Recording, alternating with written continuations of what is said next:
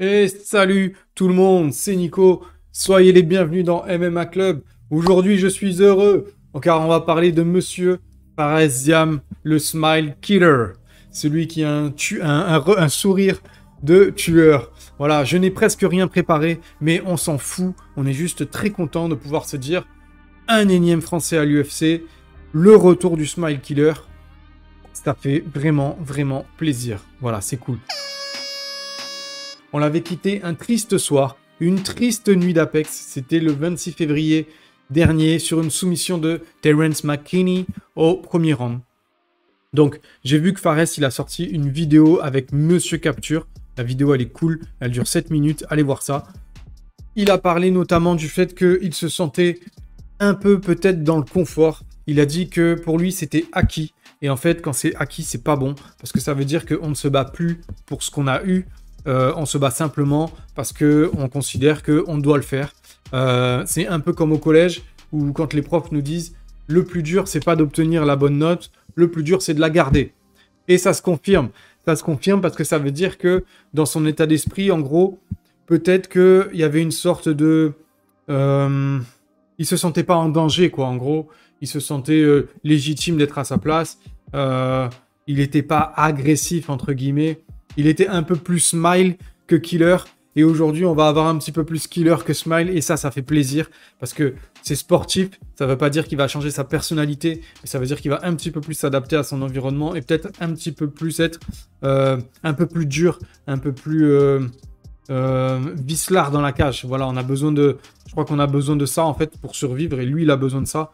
Il a besoin d'un peu plus d'adversité de donner de l'adversité et c'est cool d'en prendre conscience, c'est cool de se rendre compte qu'il en est là et de se dire que en fait ce qui est cool c'est de se dire que toutes les choses négatives qui lui sont arrivées ces derniers temps, eh bien il s'en sert pour rebondir et pour donner quelque chose de positif, donner un nouvel élan à sa carrière et ça c'est vraiment bien.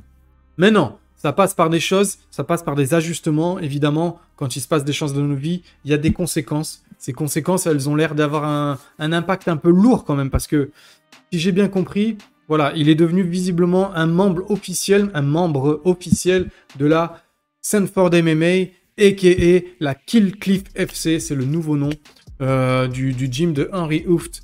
Donc Henry Hooft qui va devenir son head coach. Donc euh, si j'ai bien compris ce qu'il dit dans la vidéo, il dédicace son ancienne équipe. Et je ne sais pas si c'est une forme de au revoir. Je ne sais pas s'il va continuer à s'entraîner avec eux quand il est sur Lyon. Je ne sais pas s'il va conserver des membres de son équipe dans sa nouvelle équipe. Je ne sais pas ce qui lui a été imposé, entre guillemets, et ce sur quoi il a pu, pu choisir. J'ai- vraiment là-dessus, je fais que spéculer.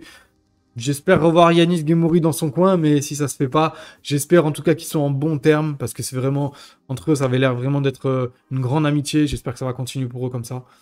Voilà, ensuite il y a Ali Abdelaziz, bien sûr. Alors, euh, Fares a quand même tenu à remercier son ancien team de la BTT. Il a quand même glissé que, ouais, il y avait eu des hauts et des bas, mais il a quand même, euh, les a quand même mentionnés, il les a quand même crédités. Ils font partie de l'histoire puisqu'ils étaient là depuis le début pour l'accompagner dans cette aventure. Donc voilà, bah maintenant il est chez Dominance MMA avec Ali Abdelaziz. Euh, il y a un petit step-up de, de franchi dans le sens où, malgré un résultat pas négatif mais mitigé, eh ben, ils ont décidé de, lui refaire confiance en passant par son manager, qui, soit dit en passant, a quand même une grosse influence dans les rosters des MMA actuels. Donc c'est plutôt, bah, c'est cool pour lui, tant mieux. Et s'il considère avoir fait le bon choix, c'est tant mieux pour lui. En termes d'adversité, j'ai quand même envie qu'on revienne sur quelque chose, c'est que on ne lui a pas fait de cadeau à Fares. Putain de merde, on ne lui a pas, pardon, je dois pas parler comme ça, mais eh, c'est la vérité. Regardez, il est à 2-2 à l'UFC, deux victoires et deux défaites. Il commence son premier combat, il prend Don Mage, Don Mage qui est sur un, win, un, un- un 5 victoires d'affilée. Ça veut dire que Fares, quand il arrive à l'UFC, il se tape déjà quelqu'un qui est sur une dynamique très positive. Alors, j'ai pas vérifié si Don Mage, j'ai pas vérifié combien euh, de, de- de combats Don Mage avait fait à l'UFC avant ça, avant de l'affronter. Je vais vérifier en direct d'ailleurs, parce que je l'avais pas loin sous les yeux. Euh, 1, Il avait un combat à l'UFC et quatre combats à l'Extreme Fighting Championship. Euh, voilà, cinq victoires d'affilée. Donc c'est plutôt pas mal. Pour un premier combat pour Fares qui est allé jusqu'à la décision. Malgré ça, c'est une défaite. Ensuite, il a très bien rebondi contre Jamie Mularki. Il lui était sur quatre victoires avant de perdre contre Brad Riddle, puis donc Faresiam. Donc tu vois, encore une fois, pas un match-up facile pour le deuxième combat de Fares. Et le troisième combat, alors là, c'était vraiment... Je, vais m'arrêter de dire des gros mots, parce que c'est pas bien.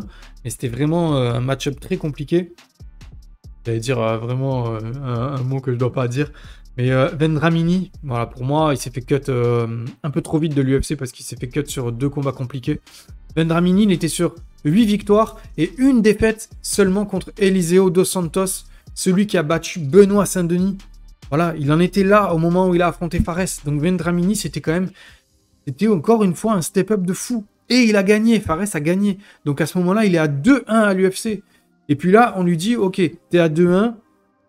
C'est vrai que Fares a commencé à donner des noms, ça a commencé à parler français, ça a demandé à Paddy Pimblet s'il était dispo. On lui a dit, ok, tu veux du lourd, on te donne du lourd. Terence McKinney, qu'on ne présente plus aujourd'hui. Gros showman, action fighter qui n'a pas le temps. Il arrive. Il a fini le combat en un round. Une belle soumission sur, euh, sur Faresiam. Ça valait le coup de la tenter parce que si Fares gagnait ce combat, clairement c'est lui qui montait d'un cran dans les, dans rankings. Il a perdu, il a joué, il a perdu, mais au moins il a essayé et ça on peut pas lui enlever. Ça fait un bilan de deux victoires et deux défaites. Ce qui est cool, c'est que c'est pas des défaites écrasante ou humiliante, on va dire. La, défaite contre McKinney, elle est compliquée sportivement et mentalement, mais c'est pas une défaite humiliante. Il n'y a pas un gros highlight, donc c'est cool, il peut se reconstruire derrière. Voilà, il y a quand même des choses positives à en tirer. On voit que Fares a pris le temps avant de, avant de s'exprimer, avant de, revenir sur le devant de la scène. Et ça fait vraiment, ça, ça fait vraiment plaisir. Donc là, aujourd'hui, après 4 combats, 4 euh, match-ups pas faciles du tout, on lui donne un nouvel adversaire, on lui donne. C'est pas un tueur à gage, mais c'est pas encore un tueur à gage, mais il est quand même sur une dynamique très positive de 8 victoires et 0 défaites. Michal Figlak, que je ne connais pas. Donc c'est 6 victoires au Cage Warrior. C'est 4 KO TKO et c'est 4 décisions. Donc il est classé 175 sur Fight Matrix et Fares est classé 248 sur Fight Matrix. Donc il y a environ 80 euh, places d'écart entre les deux. Euh, à peu près, voilà, c'est ça. Euh, et ils vont s'affronter à l'UFC Paris s'il n'arrive pas de dinguerie ni à Fares ni à son adversaire. Et là, je croise les doigts pour que ça puisse se faire. Donc, il y a des points positifs à en tirer de, de, toute cette aventure, de ce deux victoires, deux défaites, de cette dernière défaite qui est, compliquée. Il y a des points positifs à en tirer, c'est que Fares a, a, des intentions, c'est de revenir avec une rage de vaincre, de, de revenir avec un petit peu plus de, de roublardise et de méchanceté dans la cage, donc méchanceté sportive, je parle, hein, d'agressivité sportive. Et ça, c'est cool. C'est cool de, sortir de sa zone de confort. C'est cool de sortir de ce truc, de se dire Ah ben, le plus dur, c'était d'y arriver, et maintenant, c'est que du bonus. Non, c'est bien de se dire Il faut que je reste là. J'ai une deuxième chance. Il y en a qui n'ont pas eu de deuxième chance. Il y en a qui n'ont même pas eu une première chance. Je pense à Abdul Abdouragimov. Il n'a toujours pas eu de première chance. Et c'est cool de se dire que Fares, il peut rebondir avec une deuxième chance. L'avantage de ce match-up, c'est que. J'arrête pas de crier, pardon.